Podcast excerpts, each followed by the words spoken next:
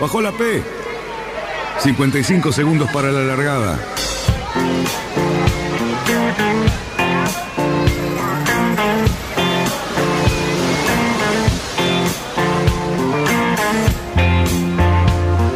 Así comienza Radionautas.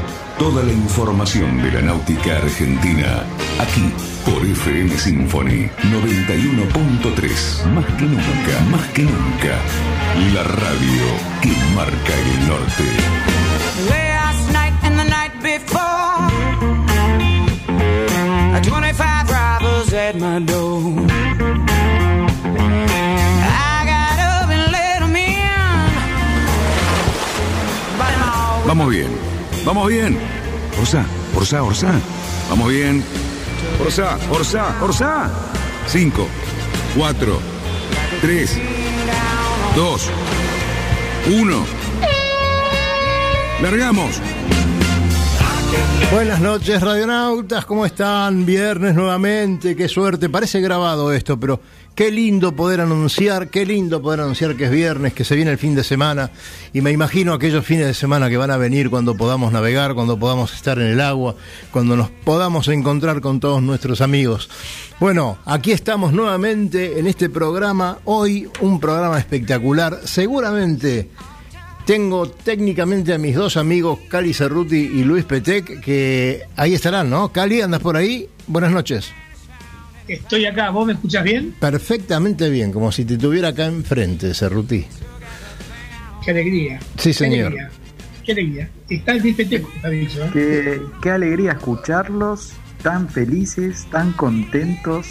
Yo le- les comento algo para bajarles un poco el, el nivel así de alegría, ¿no? No, O sea, no. ustedes vieron la cantidad de fines de semana espectaculares que está saliendo. ¿no? Claro, O sea, claro. Sol, temperatura alta. O sea, en cuanto podamos ir a navegar y al club, pero va a caer. Sí, me imagino, me imagino lo que va a caer de punta. Qué Chicos, terrible. eh, mañana, mañana no vamos a extrañar, ni mañana ni el domingo no vamos a extrañar. ¿Por qué lo no, decís. Cerruti? ¿Quién te dijo eso? ¿eh? ¿Quién te dijo eso? Yo tengo mis contactos, yo tengo mis contactos celestiales. ¿Fuentes confiables?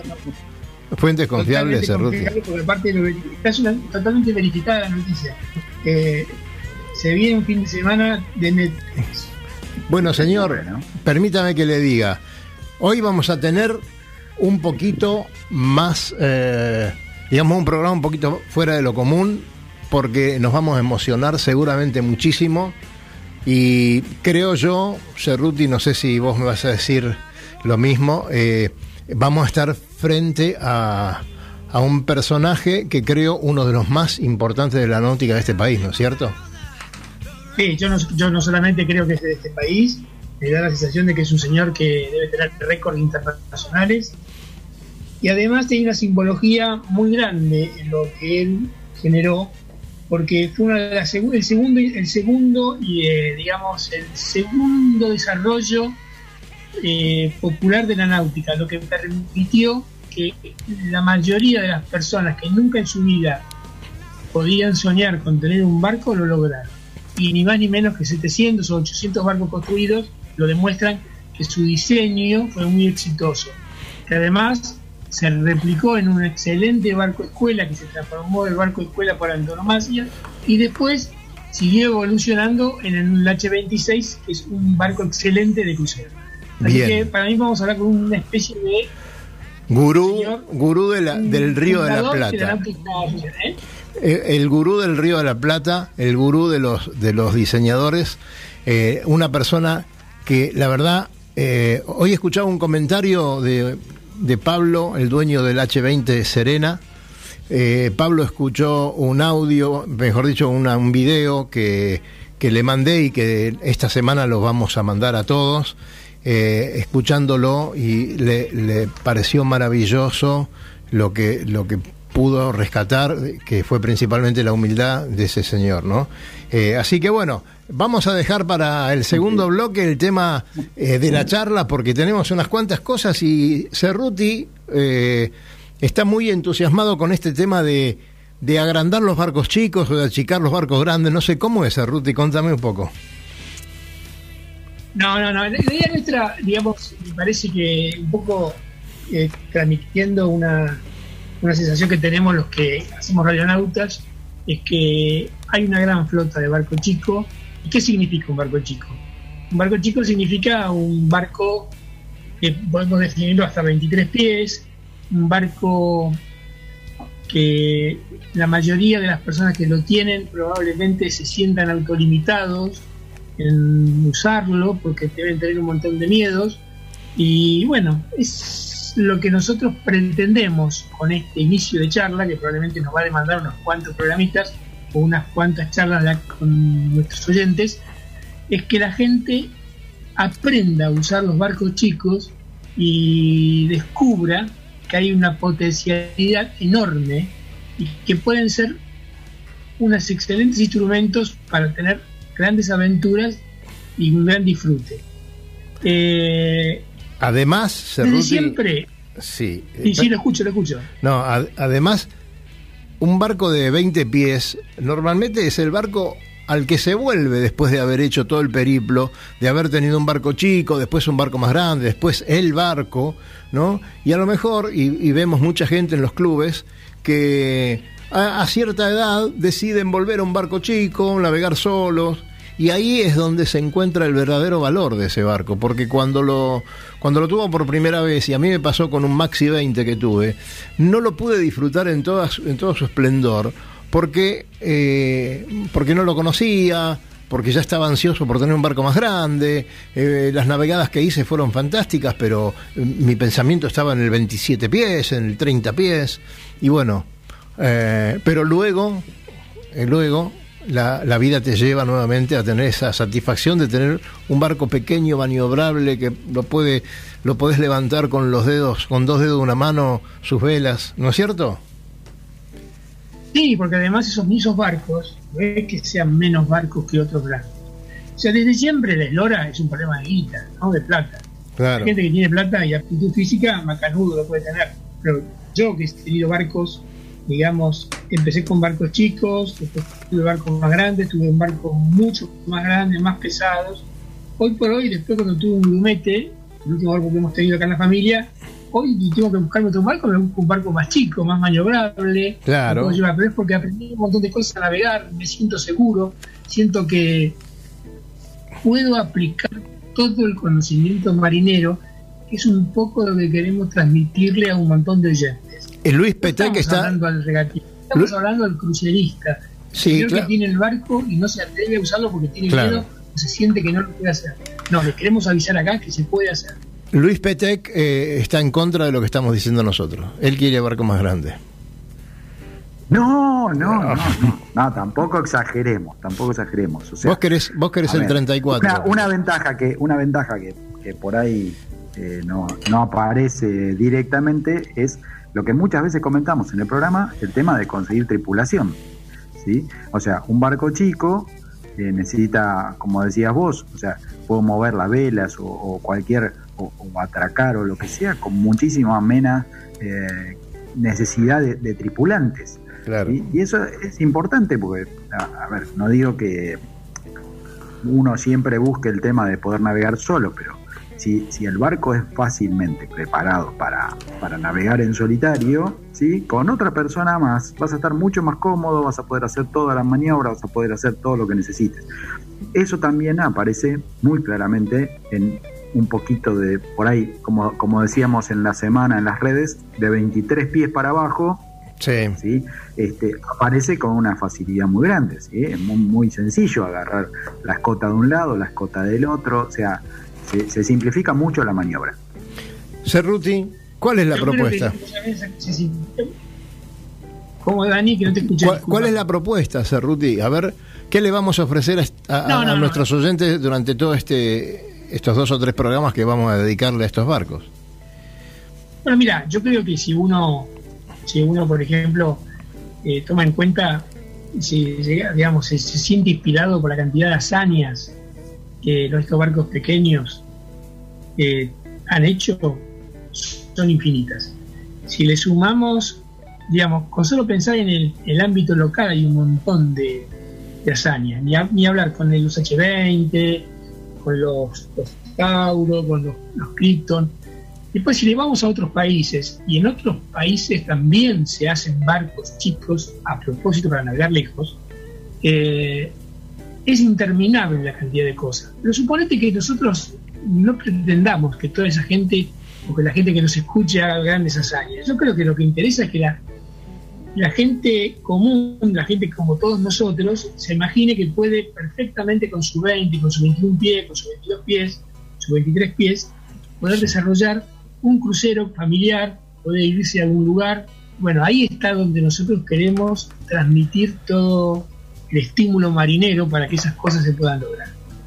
Eh, Bien. yo creo que hay toda una parte de la cultura marinera Ajá. que exigen el barco chico. Una persona que tiene un barco chico tiene que saber que tiene un barco chico y tiene que entenderlo de que por supuesto no va a navegar como un barco grande. Todos navegamos barcos grandes y muy grandes y sabemos que son muy cómodos, son maravillosos cuando tenés mucha tripulación, navegar distinto. Es como un auto, un auto, un auto largo viaja mejor en la ruta que un auto corto, copia menos los pozos, vas más tranquilo.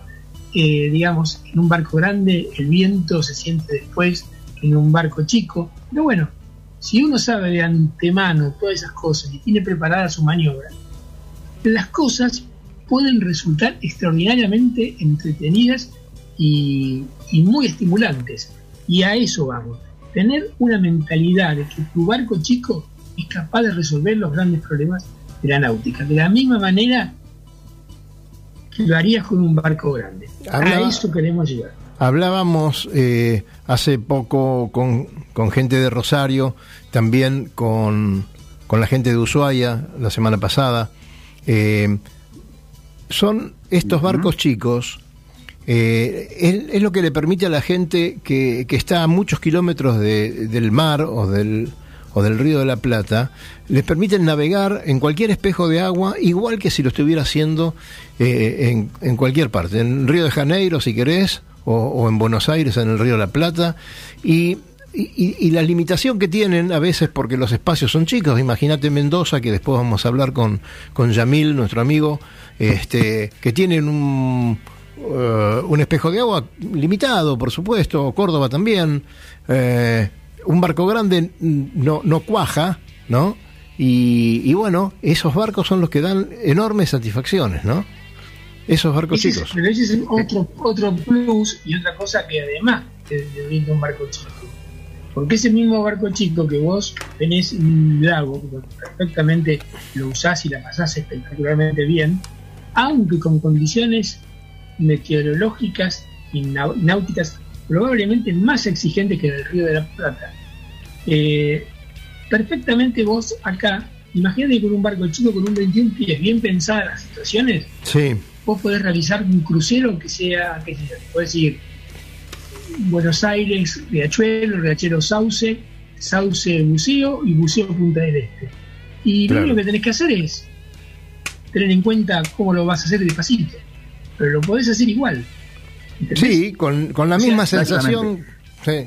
Adelante, Luis. Eh, no, no, eh, en los comentarios, extraigo de los comentarios de, de- de todos nuestros lectores en las redes de la semana, digamos que fuimos publicando diferentes, mostrando diferentes imágenes de, de- de barcos pequeños, ¿sí? Y todos, o, o mucha cantidad, eh, comentaba, yo acá en la Patagonia con este barco hice tantas cosas durante 5 o 6 años. Yo en Ushuaia estuve con, no sé, un Phantom 19 haciendo tal navegación para acá y para allá y los canales. Y, o sea, estos barcos está probado totalmente de que navegan espectacularmente y no solo para ir a Norma Babel y volver. O sea, eh, esta gente, obviamente, como dice Cali, tendrán digamos, una experiencia marinera, habrán preparado su barco para las condiciones necesarias para esa navegación, pero lo pueden hacer, o sea, no es que tuvieron, un- no, o sea, no, no se agrandó el barco, no Claro. se hizo ni,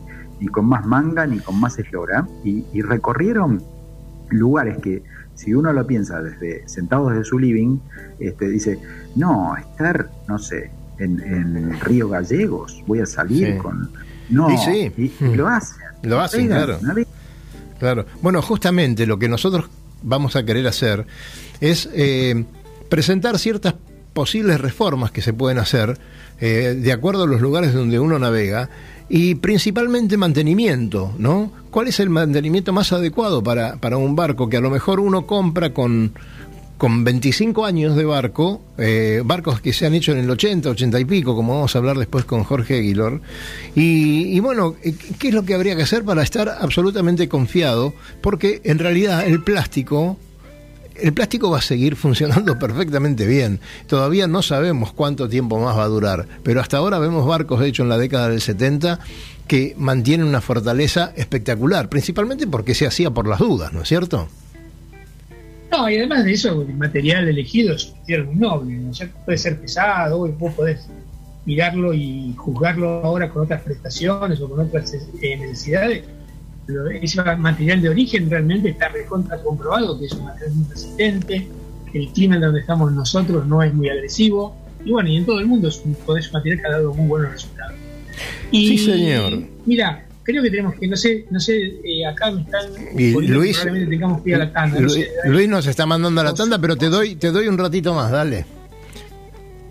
Dale. Porque, por ejemplo, ahora cuando hablábamos, que decíamos que si existiese una BTV para barcos, no navega nadie.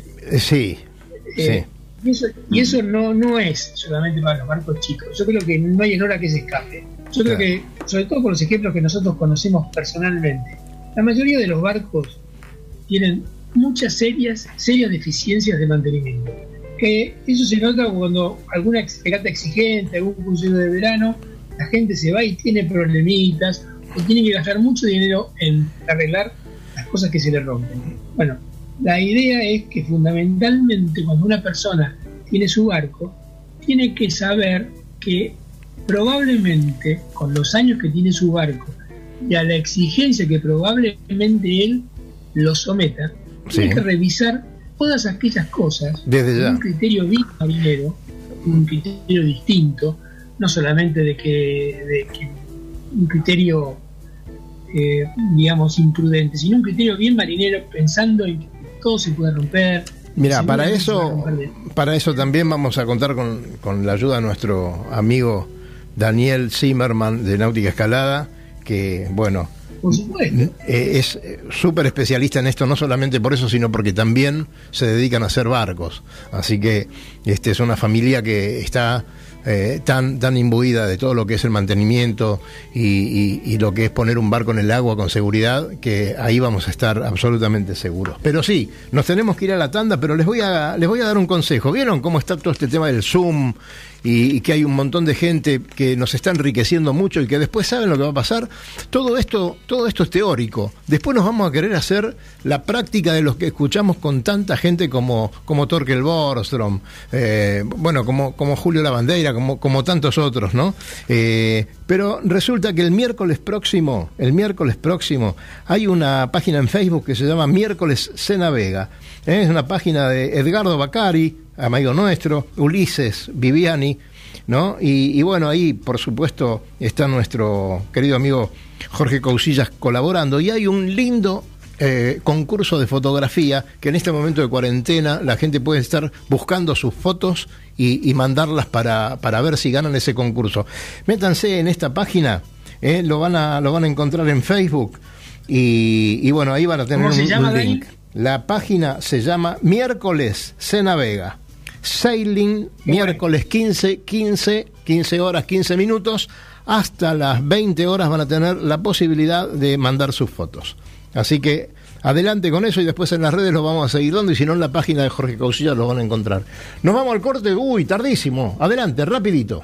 Claro que sí, claro que sí. Náutica Escalada. Náutica Escalada. Es la ferretería náutica donde encontrás todo lo que necesitas para tu embarcación. Además, el consejo profesional adecuado a la hora de construir, pintar o reparar tu barco. No lo dudes, lo que necesitas Está Náutica Escalada. Llámanos al 4744-3878 o entra a www.nauticaescalada.com.ar. Náutica Escalada. Náutica Escalada. Escalada y 9 de julio, San Fernando.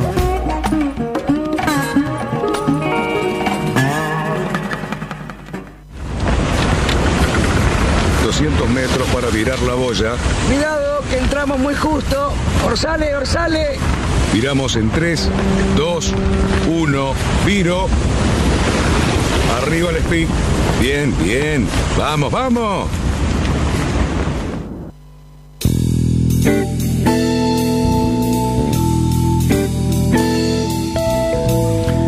Y estamos de vuelta aquí en esta mesa solitaria de la radio eh, con el Zoom que nos apoya con Luis y con Cali del otro lado y tenemos una comunicación que no se la pueden perder. Hola, buenas noches. Jorge.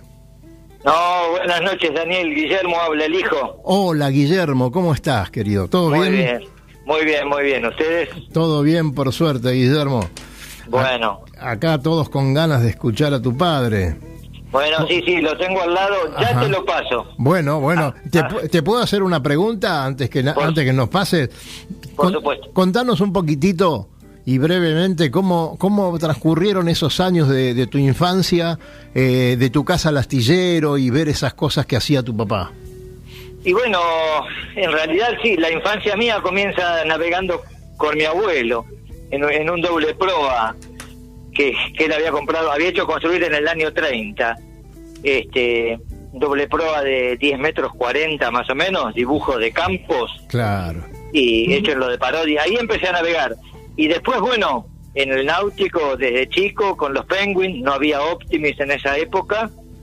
Y a partir de los 70, fines de los 70, bueno, con los H20. Claro. con- Qué, qué- con- qué prestigio. este, Sí, sí, un un orgullo, un. Muy Sí, bien. un, orgullo un orgullo. Pero Muy bueno, el en realidad los méritos son de él, ¿eh? de don Jorge. A ver, don Jorge, ¿dónde está? Te lo paso. Dale, Guillermo, gracias. Seguimos por Un aquí. abrazo, Otro para vos. Hola, Jorge. Hola, ¿qué, ¿Qué tal? tal? ¿Cómo está, Jorge? ¿Todo bien? Todo bien, sí. Eh, Bueno. lo, que te, lo que te voy a pedir, por favor, Sí. es que me hables despacio. ¿Cómo no? ¿Cómo no? No, no, eh, no, hablar, si me hablas ligero, no entiendo. No hay ningún apuro, Jorge. Mira, Bueno. acá seguramente muchísimos usuarios de H20 te están escuchando y tal vez este, nos morimos todos por hacerte algunas preguntas, pero yo quiero iniciar con esto. Vos sabés que mi papá tuvo, el primer auto que tuvo fue un De Carlo y el segundo auto que tuvo fue un Autunión y vos hacías los guardabarros de esos autos. También, Eh, sí. Qué maravilla. Después de eso pasaste a ser el primer H20 y, y- y bueno, contanos un poco eso. ¿Cómo fue eh, ese primer H20 que, que salió de tu astillero? Bueno, eh, yo no tenía dinero para comprarme un barquito y tenía ganas de navegar. Eh, siempre había navegado en barcos ajenos o en los barcos del club. Y entonces se me ocurrió un día pensar en hacerme un barco. Pero para hacer un casco tengo preciso una matriz. Y no tenía una matriz. ¿Eh? Claro, claro. Así Eh, y que después, sí. hubo que buscarla. Y después precisaría también encargar a algún dibujante un dibujo. Claro. Bueno, entonces eh, eh, se me ocurrió hacerme algo y por casualidad en Quilmes había, en el Club Náutico de Quilmes había uno de los clase Quilmes que estaba muy mal de, de estado ya de, de- de pudrición, diríamos. Y entonces el club lo vendía. Así que, Y, bueno, lo vendí. Y yo tengo, yo te conservo el recibo que lo compré por 800 pesos. Que en aquel, en aquel tiempo más plata que ahora, por supuesto. Pero bueno, era, igual, era muy barato porque no servía más. no, no servía más, pero empezó a servir. Bueno, sí. Le diste nueva vida. Me lo llevé a mi taller, eh, lo di vuelta, todo eso no era fuera de hora de trabajo siempre. Claro, eh. Claro. Eh, lo, lo di vuelta eh, eh, pre- previamente eh, Y con- hiciste, hiciste la matriz con eso, ¿no? bueno no no hice la matriz Eh, lo di vuelta Sí, eso lo envolví en plástico claro. y eh, después entonces lo, lo fui forrando con eh, fibra Sí. eh, y, y- y con fibra sostenida con eh, algunos como baos exteriores de hilos y sal Claro, para, mirá, para mantener, mantener el, pol- el poliuretano de un centímetro de espesor mantenerlo todo pegadito lo más cercano posible al, Claro. al casco Jorge, Bueno. Jorge, mira, eh, yo después le voy a dejar hacer preguntas a, a- a mis compañeros, pero me queda, me queda una a mí que no, te- no la quiero dejar pasar. Si yo, imagínate que estamos en los años 80, ¿no? Sí, Y sí. estoy, y voy, voy a Quilmes, voy a tu astillero y quiero comprar un barco. ¿Cómo era la negociación en ese momento? Yo llego ahí, te digo, quiero un H20, eh, ya hiciste 200, vos me gusta, navegué en el de un amigo. Bueno, eh, nos sentamos ahí en el escritorio y quiero comprártelo. ¿Qué Y me vas a pedir? no nada te dio el precio sí. y, y, y para qué fecha te lo podía entregar ¿Y eso qué, qué pasaba? ¿Se entregaba en esa fecha? al lado del escritorio había puesto un tablero en la pared Ajá. con ganchitos y ahí con cada, cada barco que había para construir le, le hacía los agujeros para colgarlo ahí. Entonces te lo tenía el orden, eh, Claro. eh, lo tenía todos en orden. Y Y decime, podía ver exactamente cuándo y en qué, eh, Se cómo tenía que entregar cada uno. ¿se financi- ¿en cuánto tiempo te salía el barco? Se- ¿Eh? ¿En cuánto tiempo tengo el barco y cuánto te tengo que dejar de anticipo? Bueno, mira, me tenías que dejar de anticipo el, el 50% para Ajá. comprar los materiales. Claro. ¿Eh? ¿Y después me entregás cuándo? Y, y después, lo bueno, eso depende de los pedidos. Como tenía poco, lo entregaba eh, a, los- a los 25 o 30 días. Ah, nada más que eso. Bueno, eh, escuchen, yo la semana que viene voy a Quilmes y paso No, por el no, astillero. Dime un poquito, al tiempo que eh, después tuvo Claro. una producción normal, hacíamos uno por semana. Qué bárbaro. ¿eh? Y entregabas el kit. Y entregaba el kit. Claro. El, ki- el kit era eh, con la cubierta pegada, Sí. eh, puesta. Eh, la cubierta tenía también su forro interior. Los primeros no, pero después todos tenían su, su forro interior de plástico también. Claro. Lo primero se ve que tapizar, pegarles un tapizado. Claro que sí. Claro que sí. Bueno. Cerruti o Luis, por favor, ¿alguna pregunta? Eh, buenas tardes, Jorge. Soy Cali Cerruti y es un orgullo hablar con usted. ¿Cómo le va? ¿Me escucha? Muy bajito. Bueno, le, va- Eh, le vamos me- a subir. Le repito. A ver. Eh, Mi nombre hacé la es Cali pregunta. Cerruti y es un orgullo hablar con usted, don Jorge. ¿Me escuchó ahora bien? Sí, ahora sí. Perfecto. Eh, Jorge, digamos, usted le escuché muchas veces, tengo tantas preguntas, pero qui- quiero, no sé, satisfacer por ahí ciertas demandas de algunas personas que me han hablado a mí, que me han mm, sugerido algunas preguntas. Pero, por ejemplo, usted modificó el Quilmes, porque no, es, no era exactamente igual. De, ahí esos retoques que Cerruti, transformaron perdón, en Cerruti, barco mucho más marinero, ¿no? eh, se, se cortó la llamada, pero lo, vam- lo estamos llamando nuevamente, Cerruti. ¿Me escucha usted, Cerruti? Yo perfectamente. A las Eh, 19.33. Claro que sí, claro que sí. Che, eh, ¿qué hago? ¿Voy a comprar el barco? Qué bárbaro, qué bárbaro. Me- Sí, ya, arranquemos ya para Quilmes. Escúchame, eh, conseguiste, conseguiste un, en 40 días tenías el un H20. permiso de circulación y ya nos vamos. O- hola. Jorge, hola Jorge, ¿estamos Sí. acá de nuevo? Bueno, Ahí está. Bueno, Cali, Cali le había hecho, lo estaba formulando una pregunta. Adelante, Cali. Eh, le decía a don Jorge que usted cuando él tomó al Quilmes como modelo, pero sé que le hizo algunas pequeñas modificaciones en las dimensiones, ¿no es cierto? sí, sí, eh, tiene un pie más de eslora. eh, le modifiqué un poco la proa, le modifiqué la popa también. Y, bueno, y acompañando la, la línea del casco. Y ese, y ese entonces ese casco dado vuelta, eh, lo hice lo hice eh, lo, lo- primero al casco de, de madera le lo fui corrigiendo lo que pude y después a un pintor me lo hice pintar Ah, mire qué bien. Eh, No, perdón, perdón, perdón. Sí. No, a, esto, a ese lo envolví en, en, en, en tiras de poliuretano Ajá. eh, sostenidas con eh, medio en diagonal y sostenidas con, con hilos y sal de lado a lado para que queden adaptadas al, al, al casco de afuera. Claro, Eh, claro. Eso claro. después después lo plastifiqué entre las cu- entre las tiras de hilos y sal.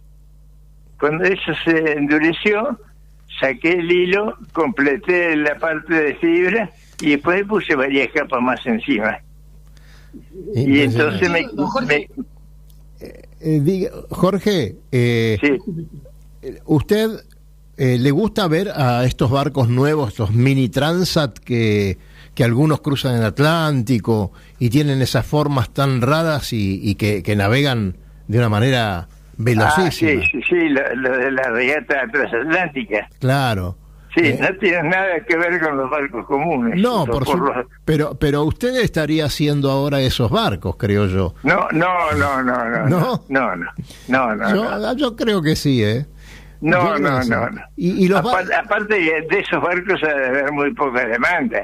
Claro, son para, para, para algo sumamente restringido. Bueno, pero si usted Y, y- y cuestan mucha plata. si usted los estaría vendiendo, se los sacarían de las manos, Jorge. Eh, No creo, no creo. Porque no, no, no sirve para, para hacer un, para cruzar el río para esto. Por las comodidades, ¿no? Son barcos muy No. livianos. No, no, no, yo hice esto. Y lo seguí haciendo durante 15 años. 15 Aproxim- años. Desde el- sí, el primero lo entregué en enero del 75. Ajá. Y estuve haciendo estos barcos hasta el 90. Hasta el 90. Son Pero 15 ya años. los últimos años con, con los 26 pies principalmente.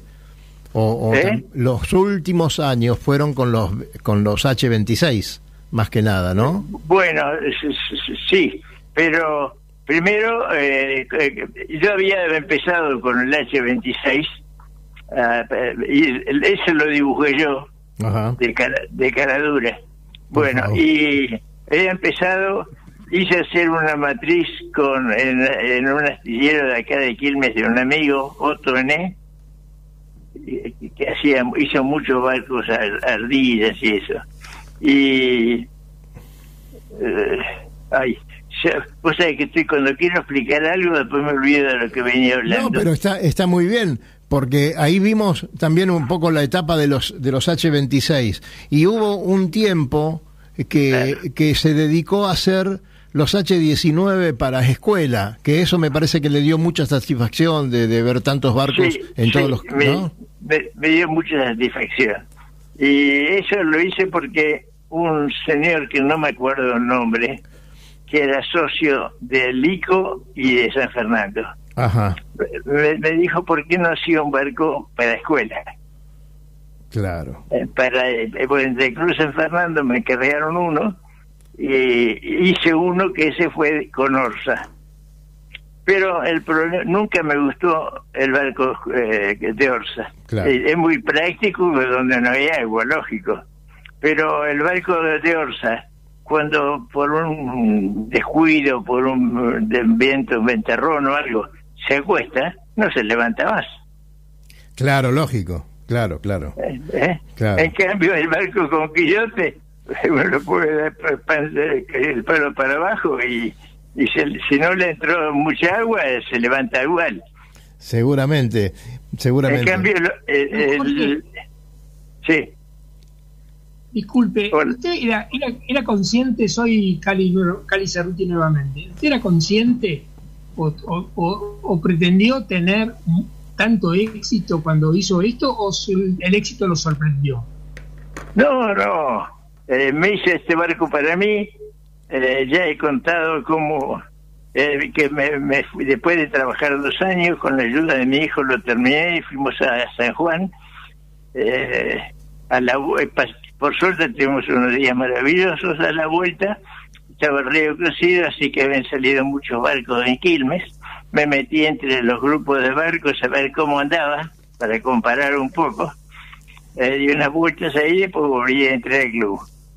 Una vez adentro del club estábamos um, sacando las velas, doblándolas y eso, y apareció un socio del club, eh, como todos los socios, así que yo ni, ni, ni sabía en ese momento cómo se llamaba, pero a veces conversábamos también, como eh, Claro, eh, cualquier socio eh, era un amigo, y, se, y supongo que seguirá siempre igual. Bueno, y este hombre eh, me dice, vamos a tomar un café, y le digo, bueno, vamos. Y cuando se siente me dice, quiero un barco como ese. Yo no sé si, si, si él estaba, tenía un lining y estaba navegando afuera. No sé si lo le gustó afuera, allá viéndolo, porque el barco lo boté un domingo y el, el jueves salimos de crucero. Eso, El miércoles le pusimos el palo. claro. ¿Sabe cómo se llama, Jorge, eso? Marketing. Usted hizo marketing en ese momento, mostrando su barco, eh, y, y ahí empezó el interés de toda la gente. Eh, verdaderamente. Sí, bueno, Yo no lo, no, no lo hice para, para mostrarlo, para hacer negocio. Claro, claro, claro. Que Yo quería saber cómo andaba mi barco, nada más. No, no, no para que otros vieran que andaba bien o no. Y para terminar, ¿cuántos barcos hizo en total? Y entre esos y los de 19 y los eh, y los ve- 26 Sí, y algo más de 700. una maravilla. Usted es multimillonario, me imagino. Sí. ahora, ahora. Si se vende yo- 700 barcos, tiene, ¿no es cierto? Hoy, hoy por hoy, si alguien vende 700 barcos, o es millonario o está en la ruina, hay que ir a prestarle plata. Bueno, yo te, sí, eh, pero lo que pasa es que yo eh, nunca tuve dinero, jamás nadie me regaló un peso, nadie, ¿eh? Claro, claro. Y bueno, y todo siempre me parecía caro y, y los barcos los vendía ba- ba- con poco, de, un 12% de ganancia es lo que yo le calculaba. Un 12% de ganancia. ¿Qué- Sí, qué- que, que creo que todo el mundo co- cobra más, ¿no? Claro, y, claro que y- sí. y ade- y además, por ejemplo, que eso me vive después, el galpón era mío. Si yo lo hubiera tenido que alquilar, No, eh, eh, hubiera, hubiera tenido, tenía que pagarlo. Y así me lo estaba alquilando a mí y tenía que agregarle ese valor al costo. Claro que sí. Y, y nunca se lo puse. Claro que sí. Bueno, por eso tal vez sea que haya tantos barcos navegando con tanto tiempo.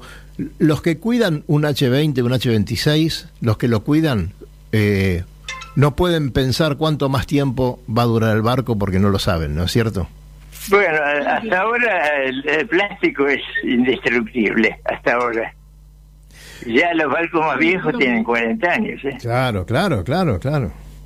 Cerruti, ¿querías decir algo? No, le quería decir a don Jorge que, bueno, que es un orgullo estar hablando con una persona que ha diseñado y construido, eh, creo, que el barco más emblemático que tiene el Río de la Plata y además que tiene la gran virtud de ser un excelente barco, tremendamente marinero, como lo comprobaron y lo verificaron montones de navegantes eh, de fin de semana, pero así también como gente que ha hecho extraordinarias aventuras, como Jerónimo San Martín, Sí. que no para de hablar de las bondades de su barco, usted lo reconoce, y felicitarlo por, por lo que hizo y además que sobre todo las condiciones, ese barco sigue teniendo un valor de venta extraordinario. Todo el mundo quiere un H20 y eso es un exitazo.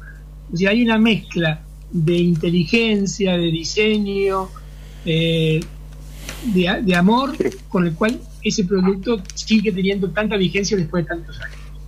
Sí, por eso que también es el defecto que yo tengo es que no soy nada comerciante.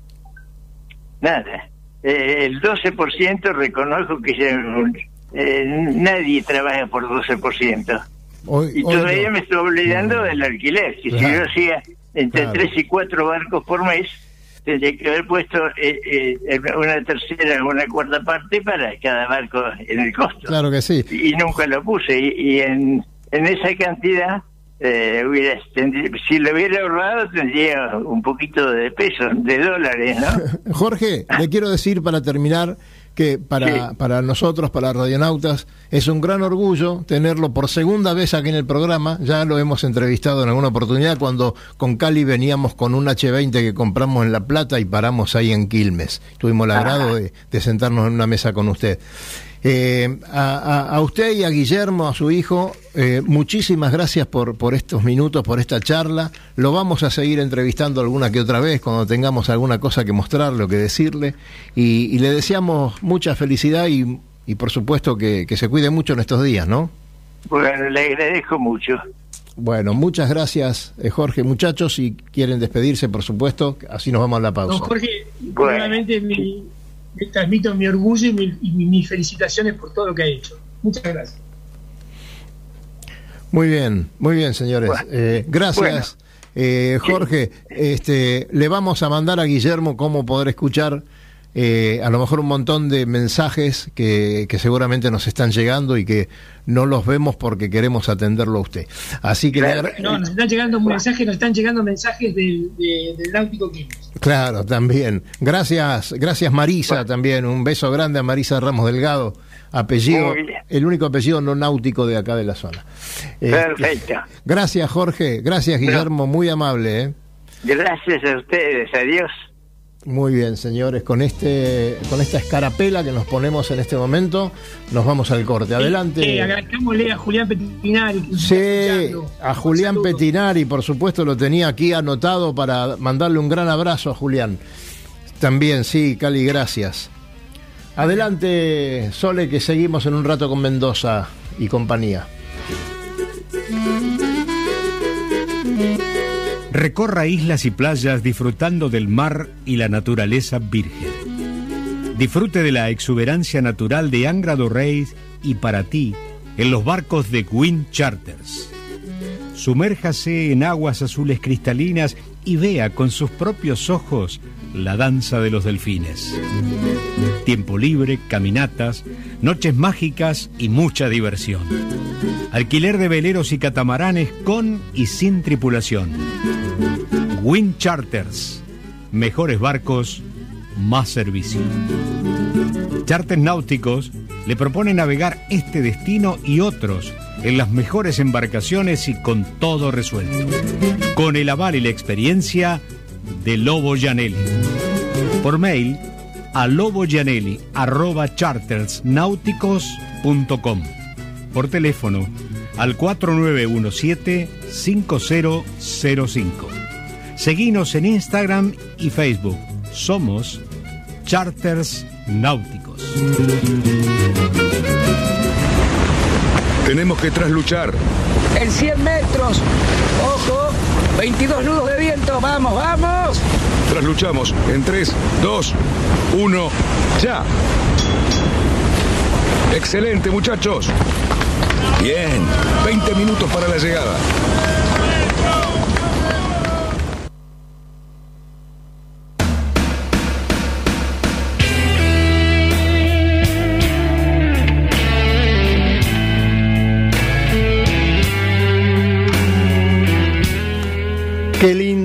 Qué lindo hacer esto, qué lindo hacer radio y qué lindo poder hablar con gente como la que hemos hablado recién, muchachos. Qué lindo.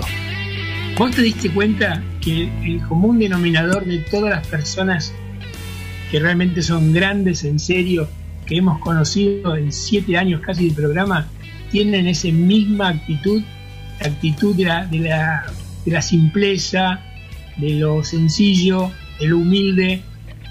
Son gente realmente grande, realmente grande. Sí, Creo que hemos estado conversando con un señor que es un prócer.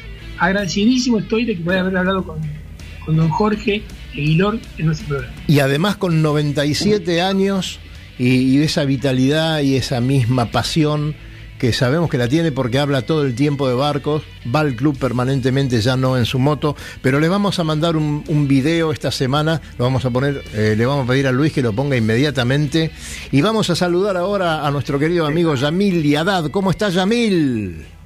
Hola Dani, buenas noches. Hola Luis, hola Cali. ¿Cómo, te ¿Cómo va? estás, Yamil? ¿Yamil hace frío en Mendoza? De primera, también sorprendido por haber escuchado a, a este prócer de la náutica. Mendoza, bastante fresquita, pero hemos tenido días más fríos y sabemos que se vienen días más fríos también. Eh, sí, muy- pero sí. pensé que te había nevado, por eso te hice la pregunta. Eh, estuvo nevando, sí. Después, de hecho, después le voy a mandar unas fotitos para que subamos a la, a la red de la radio. Eh, estuvo nevando, así que la verdad es que el paisaje hacia el oeste es realmente fascinante, hermoso. Porque yo le, contaba a estos dos incrédulos que no me creen que el, este fin de semana empieza el invierno en serio y bueno, y no me creen. Dice que siempre dice que miento, pero es verdad. A ver, seamos Bueno. sinceros, Daniel, ¿qué le Sí. podemos creer, no? Ya después de tanto tiempo es difícil creerle. Claro, no, que se equivocó tanto.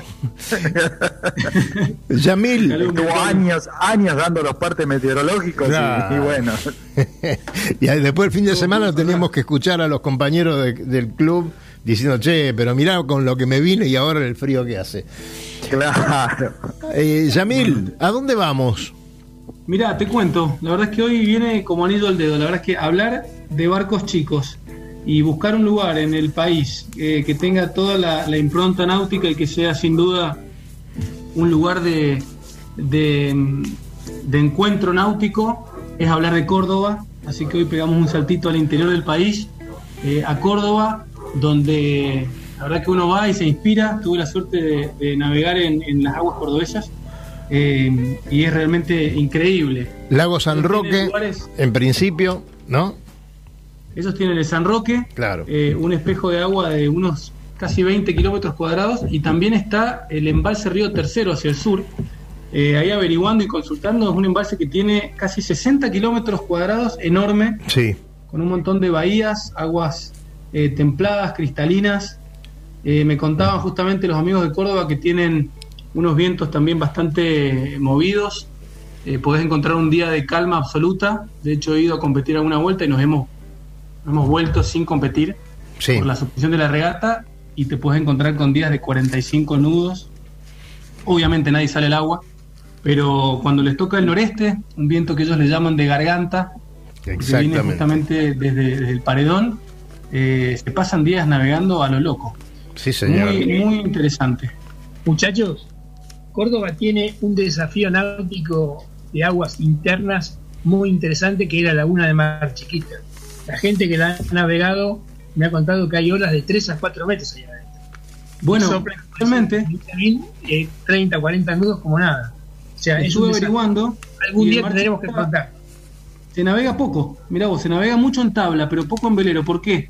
Porque tiene una extensión de 100 a 120 kilómetros por lado, o sea, es algo realmente grande, pero tiene una profundidad de 3 metros. Exacto. Entonces, al ser tan extenso y tan poco profundo, se forma esa ola, que bien decís vos, de 3 metros, donde por ahí estás en el seno de la ola y tenés riesgo de tocar. Es muy peligroso para embarcaciones, me contaba Leo Rivas, un largador de, de la FAI que trabaja justamente con esta gente en Córdoba. Eh, así que es un desafío, sin duda. Sí, seguro. Es un desafío, inclusive los barquitos que lo intentan tienen características especiales, que tienen que ser con orza, por lo que vos contás a mí, justamente por ese tipo de vaivén y que pueden tocar abajo y todo lo demás, y además la extensión. La- el cruce es, eh, dura bastante, digamos. Me contaba Leo que no ves costa. Llega un punto que no ves costa. Claro, claro, claro. Pero también hay otro problema ahí, Yamil, que es que no hay población grande muy cerca. Eh, entonces ahí está un pueblito que, si mal no recuerdo, se llama Miramar. Y, Exacto. y no hay una densidad de población tan importante en las cercanías como para pensar en, en tener más embarcaciones en ese lugar. Pero, pero bueno, Río Tercero, eh, el embalse y, y- y- y bueno, y todos los lugares que tiene Córdoba. Y además la cantidad de barcos, ¿no, Yamil? Totalmente, hablando de barcos chicos, en Córdoba tenés una variedad impresionante. Eh, D'Angelo, Conte 24, Snipe, Laser, Optimist, los 20, Micro. Me contaban que regatean todos los sábados y todos los domingos. Hay fecha de regata en el San Roque de, de multiclases. Eh, los primeros sábados de cada mes tenés a los J24. Sí, señor. un dato. Es la flota más grande, Más grande del país. de Latinoamérica. Sí, señor. La Te, aviso que J24. ahí están, allá está uno de los de Spondín, uno de los hermanos de Spondín que vive en Córdoba y que es un permanente animador de las regatas de J24. Estamos hablando Totalmente, de sí. Más, más, más categorizadas de, de uno de los profesionales que más sabe de esa clase. ¿no? Bueno, sería genial en breve llamarlo a Ezequiel para que nos cuente también cómo está la movida con el campeonato mundial de J24 que se viene a la Argentina en el 2022. Claro. Ah, mira vos. Ese- Qué bueno. Sí, sí. se, se iba a correr este año. Se iba a correr el año que viene. El año 2021, próximo, sí. Este año Sí. fue el selectivo, pero bueno, con toda esta situación pandémica y demás, se ha postergado un año. Se va a correr en Mendoza, en aguas del Potrerillos. Claro. Justamente la asociación de J24 con, con Ezequiel y otros capos de la temática están ahí firmes para, para empujar y, y motivarla. Bueno, nuestro amigo Wilson Pereira, eh, uno de los primeros fabricantes de vela en el país, eh, su hijo corre en J24 y está esperando ese campeonato para terminar su carrera de J24 ganando el campeonato mundial. Así que imagínate lo que va a ser lo que va a ser esa competencia, ¿no? Ojalá se le dé a Mati, imagino que hablas de Matías. Sí, sí, Matías. Exactamente. Totalmente, ojalá se le dé a Mati en carrera, o bueno, hay muchos buenos navegantes en la flota. Eh, lo que me contaban justamente cuando navegan los J24 es que los barcos, es muy compacta la flota. Llegan todos, cuando se da el momento de la llegada, valga la redundancia, llegan todos en un lapso de 2, 3, 4 minutos, Claro. uno tras del otro. Bueno, Claro. Co- y corren cerca de 30 barcos. Sí, la clase sí, sí. J24, cuando uno veía las regatas acá en el Río de la Plata, justamente uno de los grandes atractivos es la llegada a las boyas, llegan todos juntos, además de de que un barco muy difícil, de, muy técnico, siempre lo que deja es muy pareja la clase, ¿no? O sea, es uno de los grandes atractivos que tiene la clase J24, es muy pareja. Totalmente, sí, muy competitiva y muy pareja. Y otro dato lindo que me gustó mucho de Córdoba, ellos tienen una fecha del GPL. Y me contaban que llegan a juntar 300 barcos en el agua. En ¿Qué significa. GPL a mí? Es, eh, creo que es el Grand Prix del litoral. Claro. Ajá. Entonces Claro. tienen una fecha ellos en el interior, eh, que es en mayo. Yo tuve la oportunidad de ir a una de Laser hace un par de años eh, y era impresionante. Habían 150 Optimis, Y 70, 80 Laser de, de las tres clases. otro Snipe, tanto de 20. pampero seguramente, que van de todos lados. La verdad es que muy, ¿Qué- muy qué- llamativa toda la actividad en, en Córdoba eh, y muy demostrativo de esto que hablamos tantas veces y que por ahí es eh, el espíritu de estas charlas del interior, como cuando se quiere navegar, se puede y no hace falta mucho más. A mí te, te pregunto vos que sos más conocedor del tema, yo lo conozco de, de oída.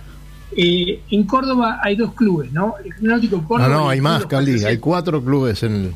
Hay cuatro clubes. Tenés, Ay, bueno, el, es lo que quiero aprender, dale. eh, tenés el Yacoana y el Apicac, que tienen algún tipo de actividad náutica, pero digamos más leve.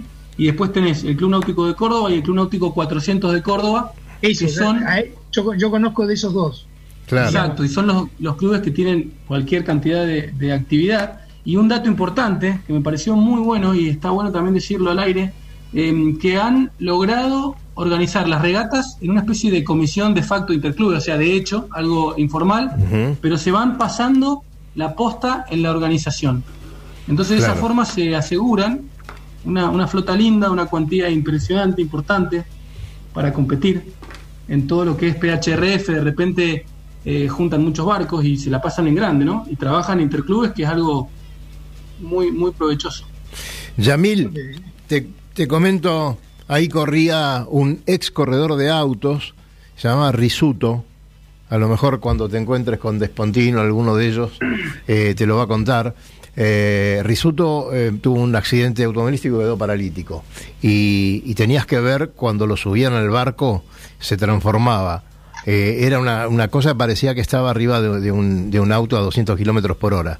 Eh, maravilloso y además un tipo, como todos los cordobeses, divertidísimos, cuenta chistes de aquellos. Eh, la hemos pasado muy bien, pese a una piña tremenda que le dio a otro barco. Yo no sé si no lo hizo a propósito, como los corredores de autos que hacen normalmente. Y este, Puede pasar. eh, Puede o sea, eh, mirá cómo, cómo se divertían esta, estas personas, ¿no? Eh, Yamil, nos tenemos que ir. Eh, ¿Te gustó el programa de hoy? Me encantó, muy bueno. Déjame antes de Sí. despedirme que le mande un saludo especial a mi familia, que ¿Cómo la no? pasada me echaron en cara que no lo hice, y que le mande un saludo también especial a toda la gente de Córdoba, a Charlie, Leo, Ignacio, Cocho y Santi, que fueron quienes me dieron toda esta información para poder contársela a ustedes, y que obviamente replicaron esto de las invitaciones y estamos ahora también invitados, además de Ushuaia, a ir a conocer todas las bahías del San Roque y del embalse Río Tercero. Vamos todavía. Luis, eso es lo que queremos, ¿no? Puedo, puedo, digamos, combinar eso con la visita eh, familiar de ir a ver a mi hijo, que hace mucho que no lo veo, que está en Córdoba. Bueno, cuestiones familiares, dejarla para después por teléfono, Excelente. que nos tenemos que ir. Eh, dígame, Luis, eh, ¿todo bien por ahí? Hoy lo tuve. espectacular. no lo escuché mucho. Porque teníamos, eh, no, había que hacer ningún relleno, así que no hacía falta que yo charlara bueno, con ustedes. Yo me imagino que tenemos que cerrar a mil, pero grandísimo programa, los felicito muchachos eh, y los necesito acá delante mío. Eh. Espero que se termine esto pronto, que abran los clubes lo antes posible, que podamos ir a los barcos y podamos ir a navegar. ¿Nos saludamos amigos? Claro que sí. Les mando un gran abrazo, chicos, a todos. También a vos, Luisito, de nos hablamos, y Dani, un abrazo grande. Gracias, gracias, amigo. Un gracias, saludo para todos por allá. Gracias a todos y seguimos en contacto. Que tengan un buen Claro que sí. Muy bien, señores. Seguimos en las redes durante toda la semana. Toda la semana con toda esta información en las redes. Así que muchas gracias. Lo dejamos con los muchachos del rugby y nosotros, como siempre, le decimos gracias por estar y nos vemos muy pronto en el agua. Adelante, cuídense.